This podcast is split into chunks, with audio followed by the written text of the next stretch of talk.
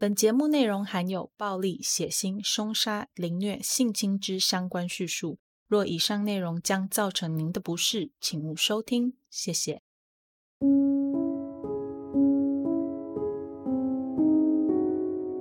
Hello，各位亲爱的 Bonus 们，大家好，欢迎回到 Them 他们的故事第二季。我是 Molly。在节目开始之前呢，一样让我们先来感谢一下赞助名单。这几天以来，非常感谢老 bonus J J、云盼和阿里嘎多，真的很谢谢大家一直都在支持着 Molly。Molly 会继续努力产出优质的节目来陪伴大家的，谢谢大家。好，那在正式内容开始之前呢，Molly 要先跟大家做一些小小的沟通。第一个是，虽然我们的节目一开始都会有一段免责声明。但还是要特别提醒一下，今天的内容除了免责声明之外，还会特别涉及到儿童性侵和儿童暴力的情节。如果这一类的内容会让你在心理或者是生理上感到任何的不适，就麻烦请你先直接关掉这一集，先不要听。如果有必要的话，也记得请你去寻求相关专业的协助。再来就是这一集和上一集标题虽然不一样，但讲的是同一个案件。所以如果你还没有听 EP 十五的话，非常强烈你先听完 EP 十五再来听这集，这样才不会听不懂哦。好啦，那我们就要开始进入我们正式的节目内容了。上一集我们讲到了贝朗格洛国家公园的无名尸和怀尔纳卡地区行李箱中的孩童遗体。在经过警方一番的努力之后，终于确认了他们的身份。除了确认身份的经过之外，我们也跟大家说了贝朗格洛国家公园的遗体所有人卡利从小到大，一直到他生下小蜡烛，带着小蜡烛离开他的家乡爱丽丝泉的整个经过。今天茉莉就要来跟大家说说当年卡利带着小蜡烛离开爱丽丝泉之后发生的事情。究竟为什么母女两个人最后会成为两具干枯的遗体，并在相隔一千两百公里以外的地方被人发现呢？凶手是谁？又为什么要杀害这对母女呢？究竟事情的经过为何？就让 Molly 来细细的说给大家听吧。我们先将时间拉回到二零一五年。二零一五年，警方费了一番功夫，才成功的辨识出小蜡烛的身份。并将小蜡烛和多年前在贝朗格洛国家公园里发现的那具遗体连接在一起，确认了那具遗体就属于小蜡烛的妈妈卡莉。既然得知了两具遗体的身份，警方自然是立刻就开始针对两个人的背景做调查，发现他们在二零零八年年底的时候就有被通报过失踪。当时通报失踪的人是卡莉的妈妈科林。但是这起失踪通报却在二零零九年年初被结案。警局方面的记录显示，当时他们追踪到卡利的车经有一位叫做德里克多福尔的男人给转手出去。当年警方有致电德里克了解事情的原委，电话那头的德里克告诉警方说，因为卡利欠了他很多钱，所以便将车送给他。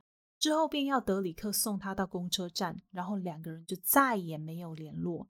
这是警方在二零零九年的记录。这个记录，警方也觉得这个德里克也许他身上会有更多有关卡利当年的线索，所以他们便再次找上了德里克，希望可以从他的口中得到些什么。但德里克却在见到警方的时候，表示自己从来就没有送卡利到公车站，更不可能告诉警方自己做过这件事情。当年送卡利到公车站的人应该是他的朋友丹尼尔，而当年的他之所以会用自己的驾照来做卡利的车的交易，原因是因为丹尼尔没有驾照。听到这里，警方又问了德里克的妻子克里斯汀。说一下，这位克里斯汀不仅是德里克的妻子，同时也是丹尼尔的表妹。克里斯汀说道：“当年在卡利离开他们家之后没有几天，丹尼尔便带走了小蜡烛。几年后，当他在问起小蜡烛的下落，丹尼尔告诉他说，他早就已经把小蜡烛带回爱丽丝泉给他的外婆照顾了。警方听了两个人的证词，决定对他们持保留态度，特别是德里克。他们认为德里克二零零九年的证词和当下的说法有很大的出入，因此警方默默的将这两个人留在嫌疑人名单上。接下来就是丹尼尔。假设德里克和克里斯汀说的都是实话，那么丹尼尔很有可能就是最后一个见到卡利和小蜡烛的人。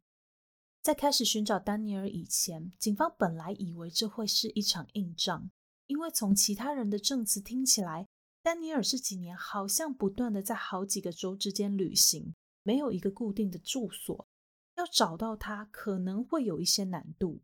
但想不到事情却远比想象中的还要简单许多，因为此时的丹尼尔正在监狱里服刑。警方很快的找到了丹尼尔，并对他展开了长达七个小时的问讯。在这整个问答的过程当中，丹尼尔的说辞反复，看起来好像对大部分的事情都不是记得很清楚。不过，办案经验丰富的警方很快的就了解到，这个人绝对有很大的嫌疑。所以他们不断的调整问话的方向，不断的重复相同的问题，企图要从他的回答当中找到一些突破点。丹尼尔也完全没有让警方失望，他的证词前后矛盾，到最后他只好承认，他之所以会有这样的反应，是因为他在二零零八年的时候出轨，出轨的对象正是卡利。但他并不希望这些被他的女友小珍知道，即便他们现在已经分手。七个小时过去之后，警方暂停了讯问，决定要改天再来继续审问这个嫌疑犯。结束了与丹尼尔的问话，警方找到了小珍。当时来应门的是小珍新的男朋友，他们住在一起，还有了一个孩子。当小珍听到警方所要询问的案件跟卡利和小蜡烛有关的时候，立刻变了脸色。他跟着警方一起上了警车，在警车里面进行了好几个小时的问答。从小珍给警方的证词里听起来，丹尼尔当年有告诉过小珍说，卡利跟着另外一个药头去了昆士兰。这一点跟丹尼尔自己说的证词是吻合的。但是同时，小珍也说，他自己曾经在某次的阴错阳差之下，让丹尼尔说出了他杀了卡利和小蜡烛的这种话。小珍甚至表示自己还看过一张照片，照片里的那个女性脸上盖着头发，下半身全裸，在双腿之间还有一个玻璃瓶。当下他认为那张照片里的女性跟卡利的相似度极高。不过，当小珍拿着那张照片跟丹尼尔对质的时候，丹尼尔否认了。警方接着询问小珍照片的下落，小珍表示她不清楚。除了上面所说的事情之外，小珍也透露出丹尼尔对一些儿童色情片有很大的兴趣。他们两个人甚至会就着这样的喜好去编造一系列的故事来满足彼此。在几个小时的问话结束之后，警察得到了一些小小的结论，那就是丹尼尔很有可能就是他们要找的真凶，但是他们需要知道有没有其他人参与这场杀戮。在问完小珍、朋友德里克、表妹克里斯汀和丹尼尔本人之后，警方也去寻找了丹尼尔入狱前的那位女朋友托尼。想要看看能不能从前女友托尼这边得到一些不一样的说辞。托尼给出的证词非常有限，不过从托尼那边找到的证物却很有帮助。最重要的关键证物便是托尼当年和丹尼尔在交往时的日记。日记里面提到，托尼怀疑丹尼尔欺骗了他。丹尼尔说他已经杀了卡利和小蜡烛，但是卡利的 Facebook 到现在都还有人在使用。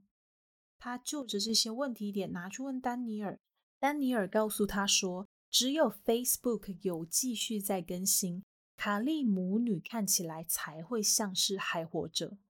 另外还有一些内容记载着丹尼尔向卡利家人发要钱简讯的记录以及时间。这些资料对警方来说几乎可以证明丹尼尔就是凶手。就在专案小组拜访完这些人之后没几天，小珍的身影就出现在媒体上。媒体们直接的指出他跟这两起命案的关系，并责怪他跟杀了自己孩子的男人继续交往。当时小珍的男朋友，呃，这个男朋友是指小珍离开丹尼尔之后新交的男朋友。当时小珍的新男友因为受不了大量媒体总是聚集在他们家附近的状况，他还一度失控的拿鸡蛋砸了媒体。眼看这样下去不是办法。压力越来越大的小珍决定亲自到警局里面去将事情给交代清楚。不过说也刚好，在小珍主动前往警局之前，还有两个人不约而同的因为这两起命案在不同的时间点出现在警局。其中一位是丹尼尔，当时还在监狱里的丹尼尔主动要求自己要见警察，说要向警方提出证人保护的计划。他愿意将自己知道的事情告诉警方，以换取保护。警方当下没有答应，只是告诉丹尼尔说要先听听看他的内容，再来谈这件事情。丹尼尔拗不过警方，开始陈述了他所知道的事实。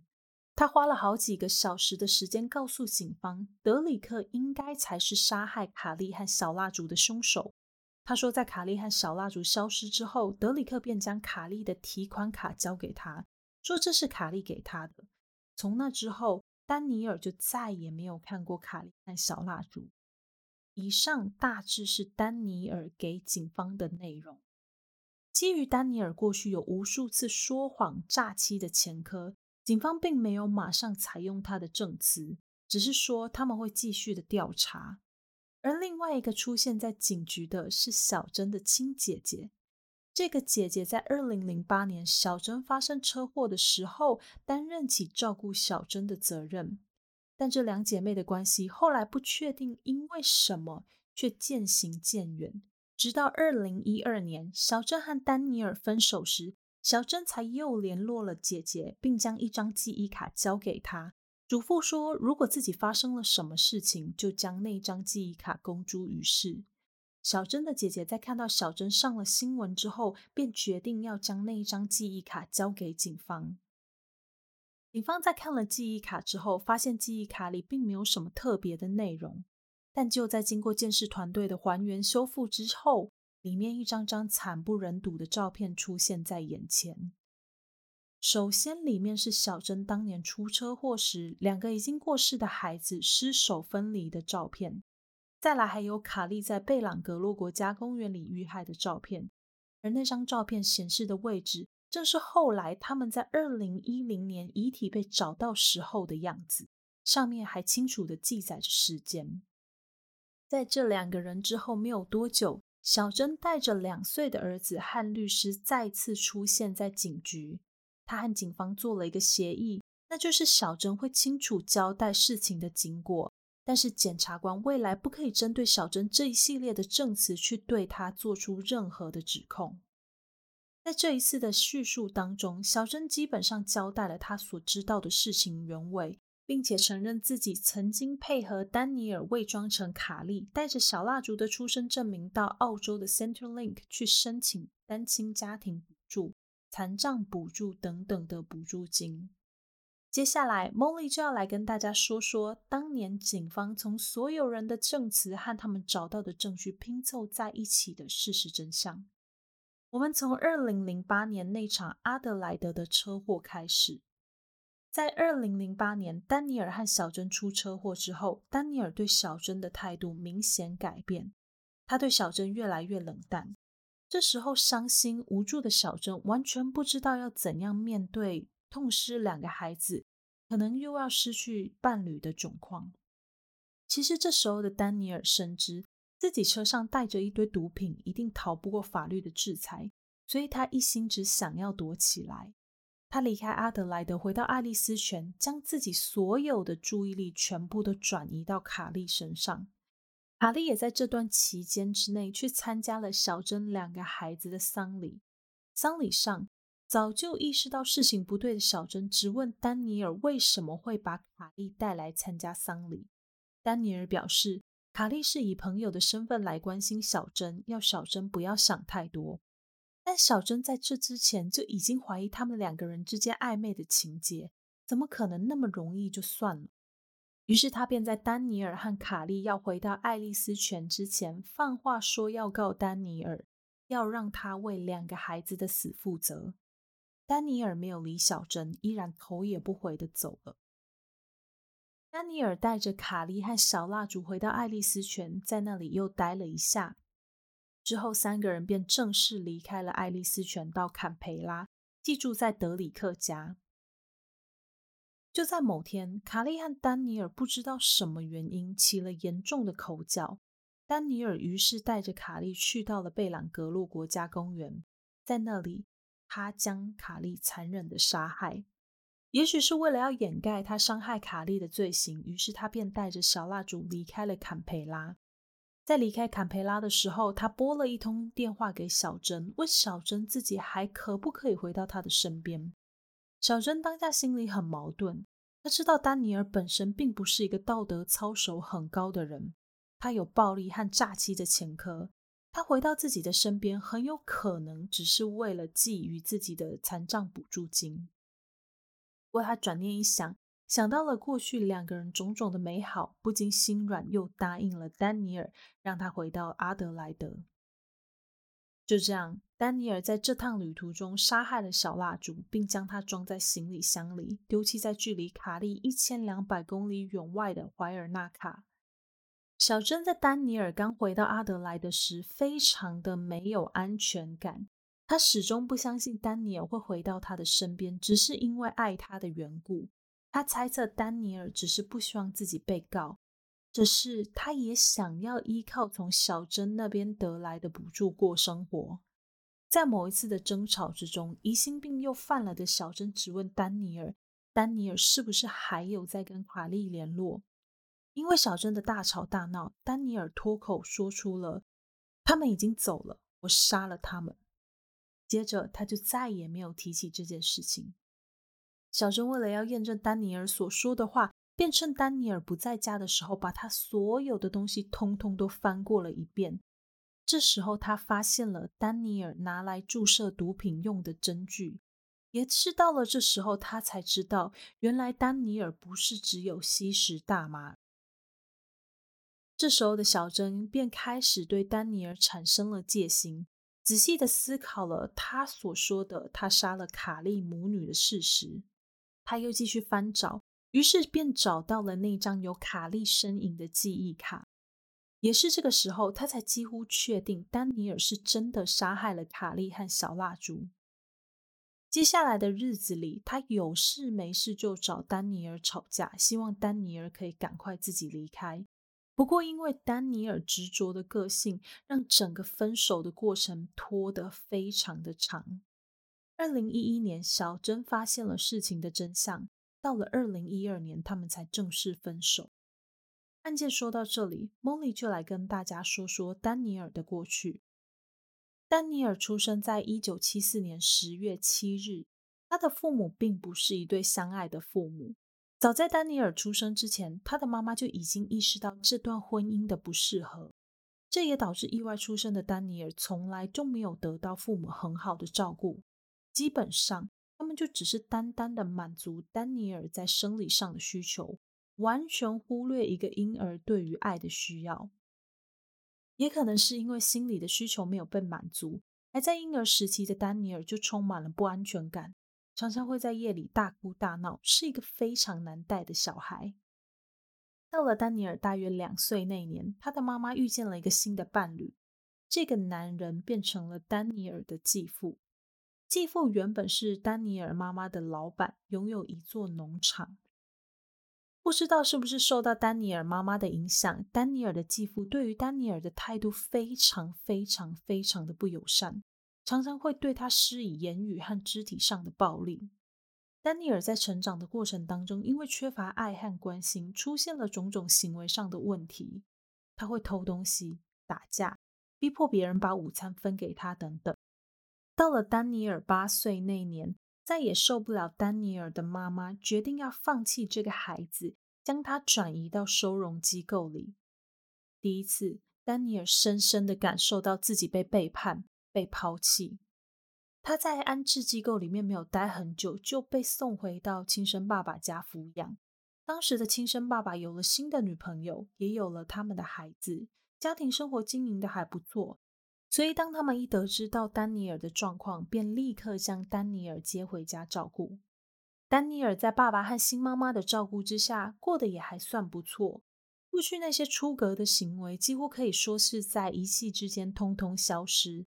在学校的表现也渐入佳境，回归了正常孩子该要有的生活。本来以为日子会这样稳定的过下去，但就在丹尼尔十一岁那年，爸爸换了工作。这时候，因为家庭经济变得很吃重，丹尼尔的爸爸不得不牺牲和家人在一起的时间，转而将更多的心力放在工作上。也因为长时间不在家，所以他便把丹尼尔寄放到自己的父母家，也就是丹尼尔的爷爷奶奶家。可是丹尼尔不喜欢跟爷爷奶奶在一起的生活，他想要爸爸的陪伴。最后，丹尼尔因为受不了这样子的生活，他决定离开爸爸这边，回到寄养机构里生活。在他稍微大一点，开始独立之后，他便很快的就发现自己虽然对于未来有一些期待。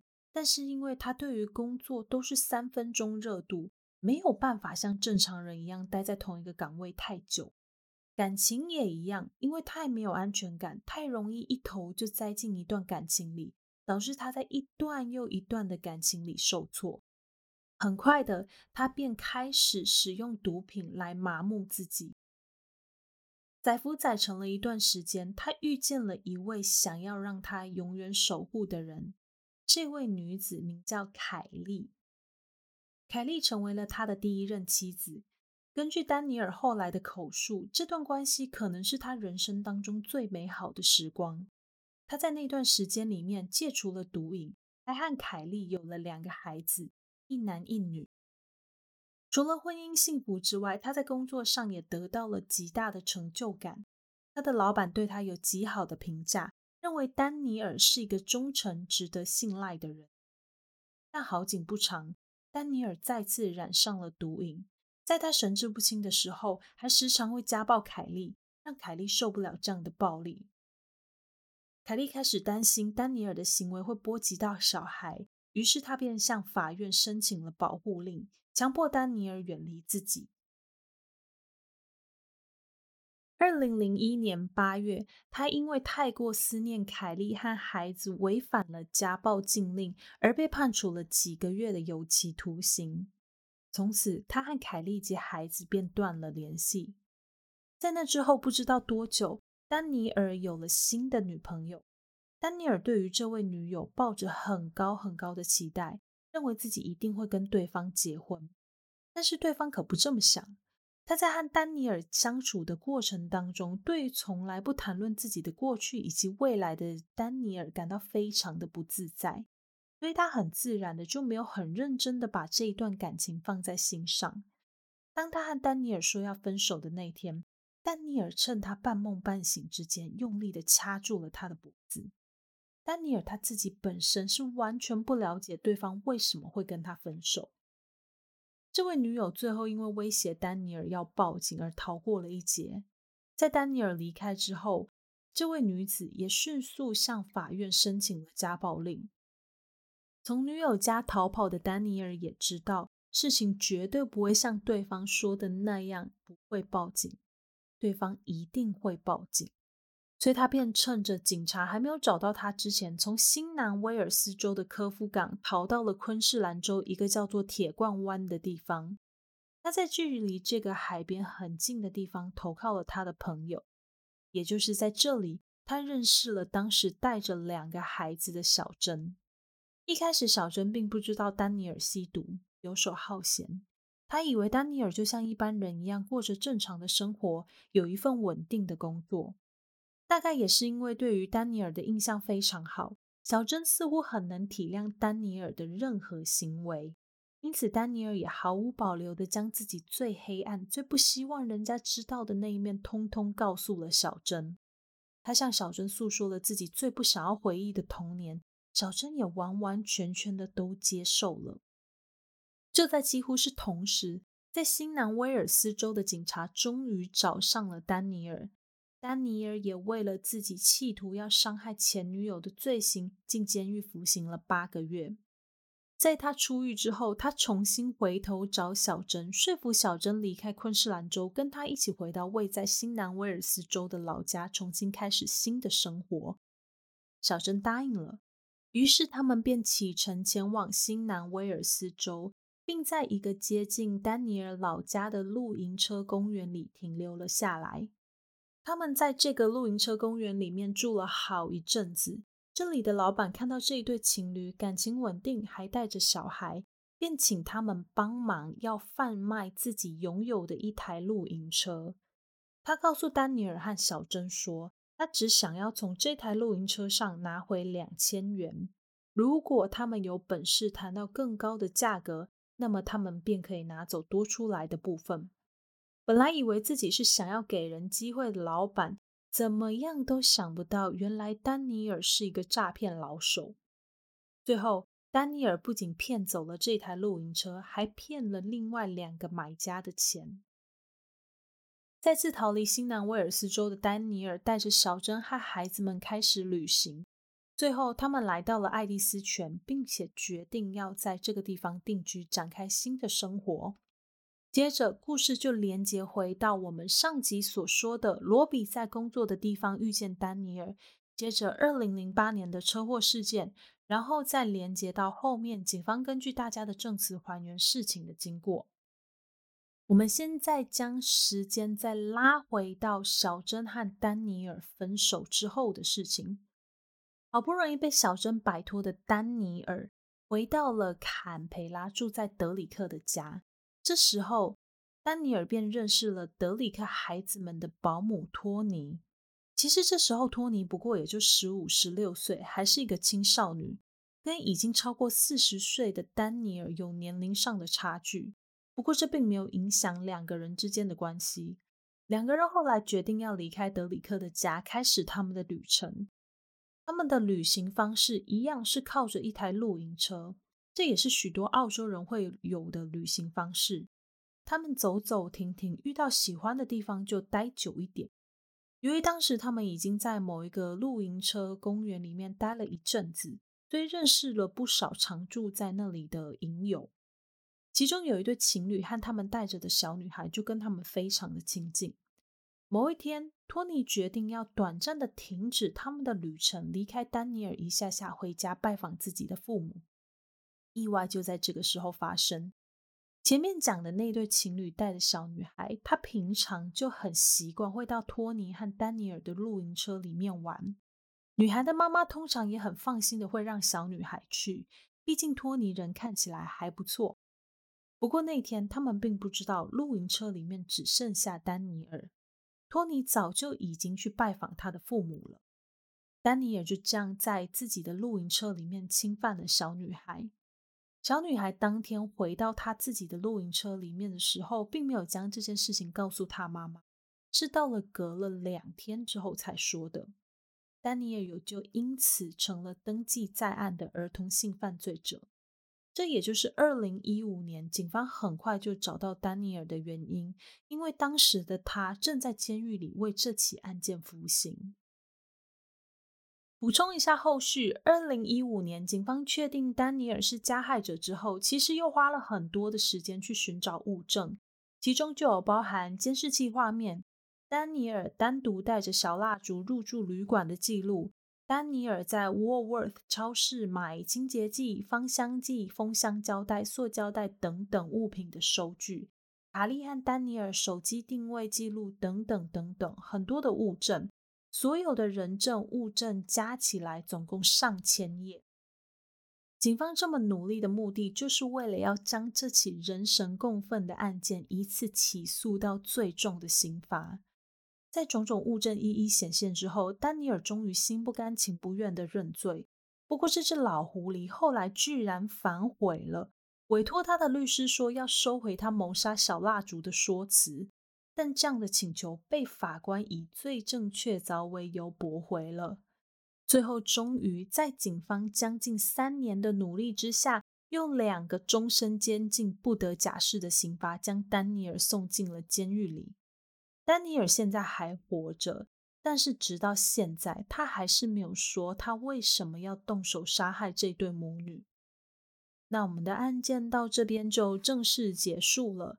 其实这起案件呢，除了因为卡利遗体发生的地点常常会让人想起背包客杀手之外，也因为丹尼尔和小珍等人冒用卡利的身份，从卡利的账户里面提领了将近七万澳币的这个点。让很多人也提到了之前我们讲过的银行捅尸案。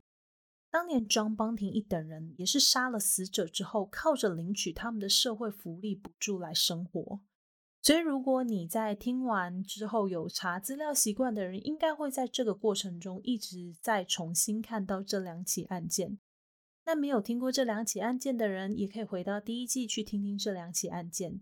他们跟这起案件一样的残忍，一样不人道，也一样的可恶。这起案件跟过往的案件不太一样的地方是，在被害人离家遇害之后，其实他们的家人都还不断的在找寻他们的下落。即便他们听到卡利，就是这是当时小珍伪装的卡利，即便他们听到伪装成卡利的小珍说自己不想要跟家人联络时，他们还是不断的想要联系上卡利，这对很多以为母女两个人都还活着的人是极大的痛苦。卡利同父异母的弟弟就是其中一个，他一直以为卡利都还活着，只是不想要跟家人联络而已。所以当他知道卡利已经过世之后，他非常的难过。他还在失去母亲科林的路上煎熬的走着的时候。他又收到了大自己四岁的姐姐卡莉早在多年前就已经遭人谋杀的消息。卡莉的父亲和亲奶奶也一样，他的父亲布鲁斯在得知卡莉的死讯之后，常常会到当年他教卡莉钓鱼的那条河发呆。史考特就是卡莉的继父，他有整整一年的时间拒绝与外界交流。即便后来好不容易走出门了，他仍然要定期去接受精神方面的治疗。对于那个摧毁这个家庭的人，丹尼尔，卡利的家人一致认为，这样的人即便被判处死刑，都不足以让人感到惋惜。好啦，那案件的后续补充也说完喽。这起案件真的在做的过程当中，Molly 也是感到非常非常的揪心啦。那就留给大家自己去思考一下。那我们今天要来聊的议题是什么呢？今天 Molly 想要来跟大家讨论的议题是，哎，Molly 原本一直很不想要面对，但是我知道我迟早要来跟大家讨论的议题，这个议题就是大麻的议题啦。在上集播出之前呢，Molly 其实就已经有先在社群上面问问大家对于台湾大麻合法化的这件事情的看法。大家的回复大概是赞成跟不赞成，大概是持平，不赞成稍微多一点点。哎，显见 Molly 的 bonus 们还是算是比较保守的。那为什么 Molly 今天要讨论这个议题呢？因为呢，当年卡利就是从大麻先开始，在慢慢的进入毒品的，这也是很多澳洲人真实的状况。所以 Molly 认为有必要来跟大家聊聊。呃，我自己对这个议题的看法，然后让大家去思考一下。我知道我们的友台常常在讨论大麻了，我自己也很爱听他们的经验哦。但是 Molly 今天真的必须要秉持着公正、客观、理性的态度来跟大家聊聊这个议题，也希望大家可以保持着公正、理性、客观的态度来听听这个议题哦。那先说说澳洲法规的部分。在澳洲跟美国一样，每个州对于大麻都有不同的规定和法律。根据维基百科上面的整理，澳大利亚总共有七个州加上一个行政区。行政区是 ACT，就是首都坎培拉周边。坎培拉这边对于大麻的规定是最宽容的，在这里你可以种植，可以限量持有，也可以允许个人非医疗上的使用。再来。南澳是限量除罪化，也就是说，每个人可以持有一定的数量，超过没有太多的话就是罚款。但如果有大量持有，或者是呃有商业行为的话，就会变成有罪。被抓到的话，会有犯罪记录要坐牢。然后昆士兰州、新南威尔斯州、塔斯马尼亚州、北领地这几个州都是限医疗上使用，条件不一样，大家有兴趣再自己去研究。非医疗上的使用是完全禁止的，被抓到的话会有刑期及犯罪记录。最后是维多利亚州，也就是有墨尔本的那个州啦，他们比较不一样，在这个州很简单，持有和使用不管怎样都是不可以的。他们那边也没有什么医疗用这种东西，只要持有和使用就是违法，被抓到的话会有刑事记录，但不会被抓去关。他们倾向将你送到教育机构里面去接受相关的教育课程。那可以医疗使用的那些州啊，对于持有的量都有分成加工、非加工等等，很复杂啦。所以想要知道详细资讯的人，可以上维基百科看一下哦。那从上面的法规条件看起来，其实澳洲在大麻合法化这个部分，相较于其他的欧美国家来说，算是比较保守的。很多欧洲国家在这方面都已经开放可以个人娱乐性使用。那台湾呢？目前在台湾，大麻被列为二级毒品，不可以持有，也不可以使用，更不要提贩卖和种植了。那大家一定有在新闻上面曾经看过一些艺人或者是名人因为使用大麻而卷入一些风波。当这些新闻出现时啊，大家就又会开始去讨论大麻到底能不能像国外一样合法化。那我们的法务部长好像在应该是二零一九年吧，就有表态说，台湾的风土民情不适合大麻的开放。我们先不管以上的问题，先分成几点来看大麻这个东西。首先是成瘾性，很多人呃，特别是在 IG 的问题上面，就有人提到，有人说大麻很天然啊，不会有成瘾性，但这是真的吗？其实早在一九九六年的时候，就有科学家开始针对大麻在动物和人类上的相关作用和承受度去做研究。类似的研究有很多，一直到现在还有人在做这方面的钻研。几乎所有的报告都显示，使用大麻的人大概有百分之十左右会有成瘾问题。不过，这相对于酒精或者是其他毒品的成瘾性，实在要低很多很多。但是低很多不代表没有。再来就是疗效，很多人宣称大麻可以改善失眠、抗忧郁、抗焦虑等等，真的吗？美国医学期刊《BMJ Journals》的一则针对大麻使用者睡眠的研究报告里面就有显示，在过去一个月内使用大麻，呃，二十天或者是超过二十天，这类被归于为重度使用者的人里面，他们有百分之六十四的人在晚上睡眠的时间小于六个小时，有百分之七十六的人会大于九个小时。中间有重叠的部分，就是同时都存在两种问题的人，也就是说，要么变成睡眠不足，要么变成嗜睡。最惨的就是变成睡眠不规律。关于抗忧郁和抗焦虑这一点，就要来说说我自己亲身眼见的一个案例。那是我在背包客时期遇到的一个人。这个背包客也是因缘际会接触了大麻，后来就成为了我们前面说的那个十趴的成瘾者。根据他的说法，在前期使用的时候，的确是会感到放松、助眠、没有压力。但在接下来的六个星期，他的身体渐渐适应了大麻的剂量。为了要达到一样的效果，他只能继续加重剂量，直到他没有办法再加重为止，也就是经济上负担不起为止。那时候，他的身体就开始产生了所谓的戒断症状。当时他最严重的戒断症状就是忧郁和焦虑。根据他的说法，那种感觉就像是提前预知你人生当中所有的快乐和幸福一样。当大麻还在身体里作用的时候，你会觉得很开心、很放松。不过，一旦你适应了那个剂量，你再怎么继续加重剂量都没有用。你的快乐和幸福好像瞬间被抽走一样，会感到很孤单、很忧郁。那刚刚说的那个是有人的亲身体验，大家可以参考就好。那除了这个我自己看过的亲身体验之外呢，我查到的资料是，美国在大麻对于脑部影响的报告中啊，已经有明确的指出，大麻对于正在发育中的大脑，这边包含儿童和未成年的大脑，都是有负面影响的。这个负面影响不是说你在那个时期接触大麻就会变笨或变得不聪明之类的，不是，而是它可能会对于大脑掌控情绪那部分的功能造成负面的影响。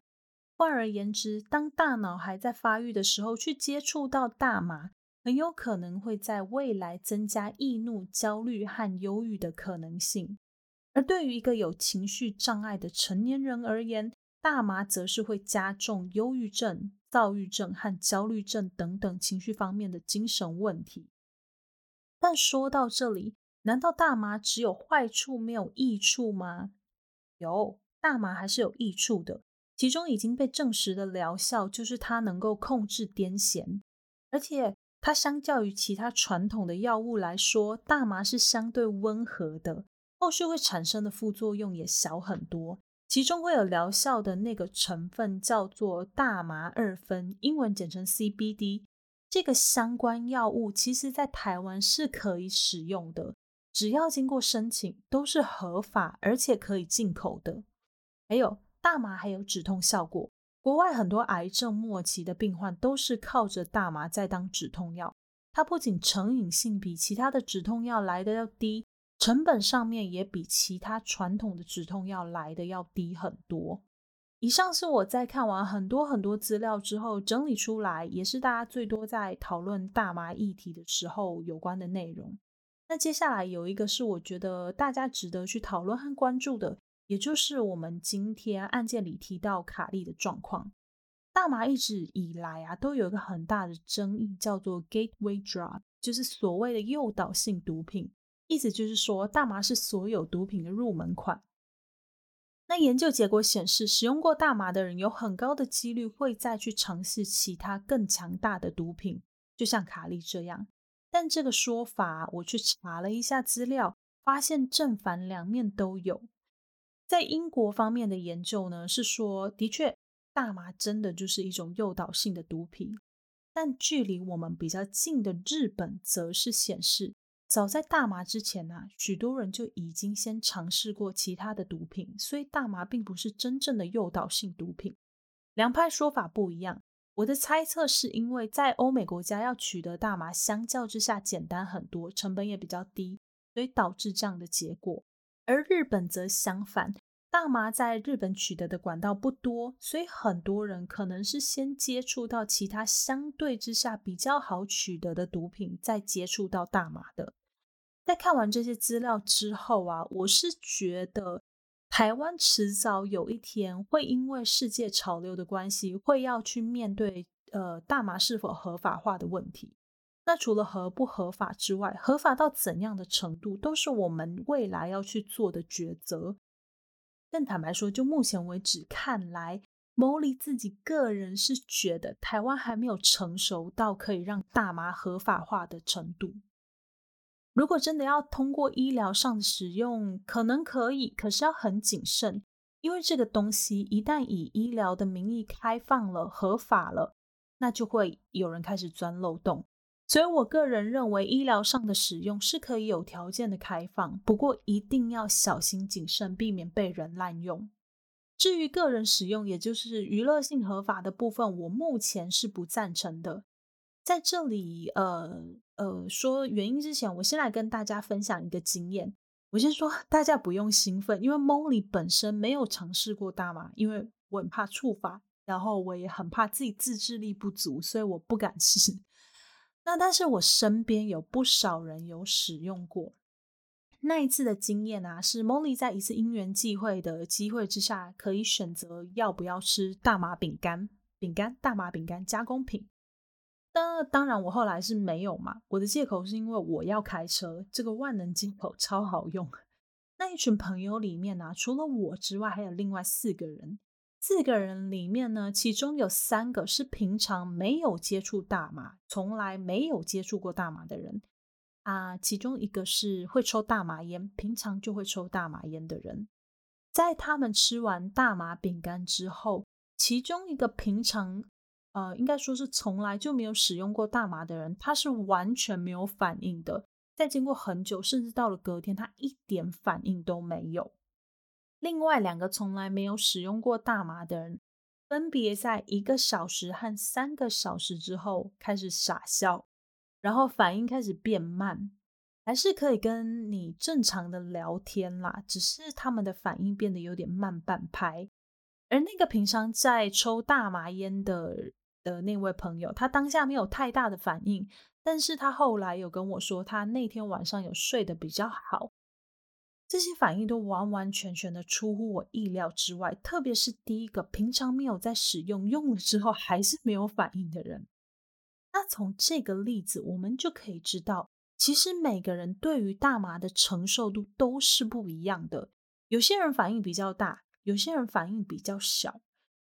我不知道大家听到这个东西之后，有没有联想到另外一个呃，也是会成瘾的东西的例子。我们今天就来看看，如果我们把这个例子搬到酒精这件事情上，是不是也一模一样？为什么 Molly 会把酒精跟大麻比喻在一起呢？因为我认为他们两个的状况很像。每个人对于酒精的承受度不一样，有些人对酒精的承受度非常的高，有些人一杯就醉倒。大麻也是相同的剂量，在每个人身上会造成的效果和影响跟时间都是完完全全不一样的。在澳洲啊，大家除了要担心酒驾之外，平常还要 担心呼麻驾。原因就是因为很多人太小看了吸食完大麻之后，大麻对自己在精神和大脑上面所造成的影响，认为自己在吸食大麻之后还有办法控制自己的精神，进而呼麻驾，进而 对他人的生命造成伤害。很多人甚至是存着侥幸的心态，想说：“哎呀，家里很快就到了，这个时间、这个路线不会有警察，到家就好。”或者是说：“哎呀，抽一管而已，还好啦。”殊不知道自己对于大麻的耐受度很低，神志不清之后去伤害到别人，这跟酒驾不就完全一模一样吗？我不谈什么成瘾，不谈精神问题，不谈健康，因为我认为这些都是你个人的选择。只要你能也愿意去承担之后，不管是好还是坏的结果，我觉得你想大口喝酒就大口喝酒，想要大口的呼麻就大口呼麻，没有关系。可是如果因为这样而引起了其他的社会问题，那我觉得这件事情就有禁止的必要了。很多人一边大骂酒驾的刑罚太低，一边喊着大麻娱乐用合法化。我自己是觉得，在酒驾的问题解决之前，台湾大麻娱乐合法化，大家真的要再想一想。好啦，那以上是 Molly 对于这个议题的资料搜集和看法，大家可以去参考一下这个很重要的议题。你不见得要跟我有一样的想法，因为议题这种东西嘛，本来就是有正有反，只要你可以清楚的知道为什么你站在那一边。然后用开放、理性的态度去接纳跟你不同的声音，我觉得都是好的。也欢迎大家用理性的态度来跟 Molly 讨论这个议题，理性哦。好啦，那第二季就在这里画下句点了。我们第三季呢会在二月二十八日那一周播出。我们第三季遇到比较长的案件的话，一样会分成上下两集。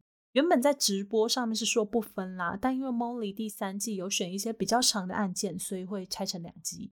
那跟第一季一样，案件跟案件之间呢会相隔一周。如果是同一个案件拆成上下集的话，就会连着更新，所以就是会回到第一季的更新频率。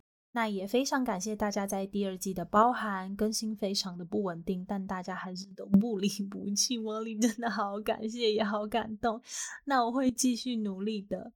好啦，那我们的第二季就正式结束啦。呼吁大家可以透过叙述栏的连接找到节目的社群和赞助页面。如果心有余力有余的话，可以小额赞助一下 Molly。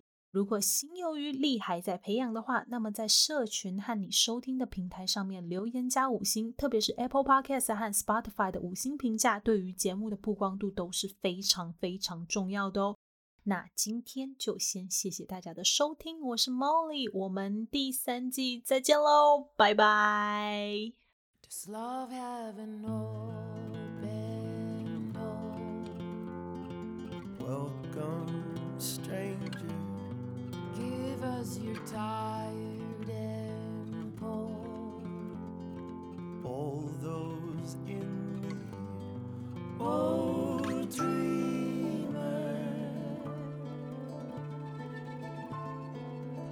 just a dream again.